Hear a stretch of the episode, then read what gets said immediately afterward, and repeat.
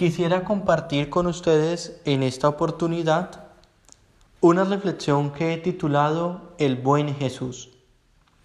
Este nombre nace precisamente porque hace unos días tuve la oportunidad de compartir la celebración eucarística con un sacerdote que siempre que se refería a la persona de Jesús, a sus milagros, a sus acciones, a sus palabras, decía el buen Jesús. En toda la celebración eucarística, el buen Jesús, en la homilía, el buen Jesús, hecho que me hizo pensar en la importancia de llamar a Jesús y reconocerlo siempre como bueno. Porque en nuestra vida podemos correr el riesgo de no reconocer la bondad de Jesús podemos correr el riesgo de ser cristianos que piensan que Jesús no es del todo bueno, que Jesús, bueno, es bueno con los buenos, pero desecha a los malos, o sea que es un bueno que selecciona, o sea, no es tan bueno.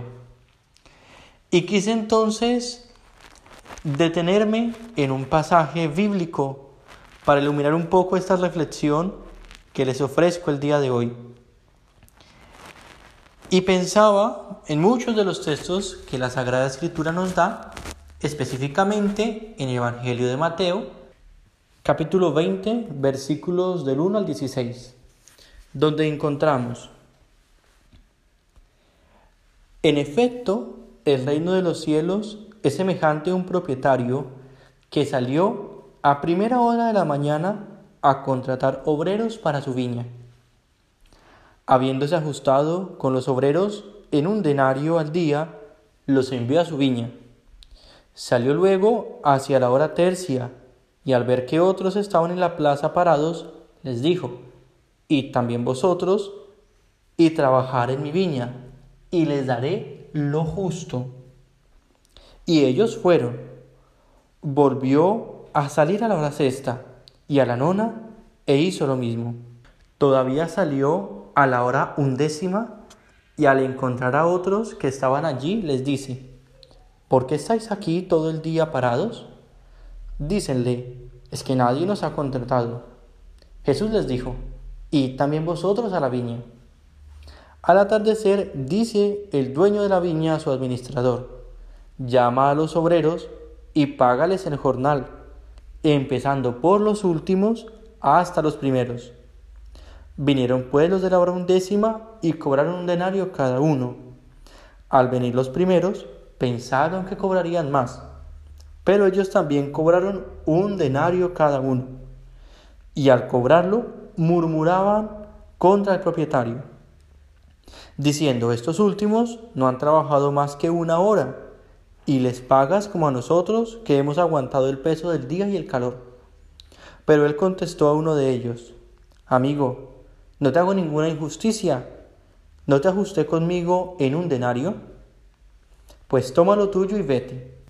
¿Es que no puedo hacer con lo mío lo que quiero? ¿O va a ser tu ojo malo porque yo soy bueno? Esta parábola de la viña y los viñadores ilustran un poco este contexto del buen Jesús. El buen Jesús que tiene una cualidad importantísima, es justo. En las situaciones más difíciles de la vida tendemos a compararnos con los otros. Tendemos a mirar la realidad del otro y decir, el otro sí tiene, el otro sí puede, al otro Dios sí le da. Y a mí, que trabajo más, Dios no me da. Es que Dios es injusto. Pues no, no, querido hermano, nosotros debemos siempre reconocer la bondad infinita de Dios, que ama a cada uno de acuerdo a cómo esa persona necesita ser amada. A veces queremos que Jesús, que Dios, se ajuste a nuestra lógica, se ajuste a nuestros esquemas, se ajuste a nuestras formas de ver la vida. Pero Jesús lo que nos pide es que nosotros nos ajustemos a sus esquemas, nos ajustemos a su forma de ver la vida.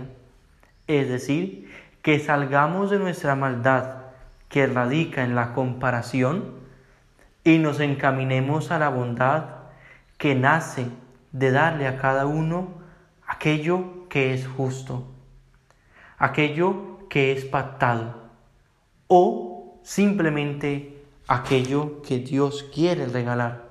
Abramos nuestro corazón a lo que Dios nos quiere dar y pidámosle que aparte nuestros ojos de la murmuración y de la comparación, para que podamos descubrir lo bueno que es Dios y gustar de esta manera su amor infinito que sobrepasa todos límites. El Señor te bendiga abundantemente.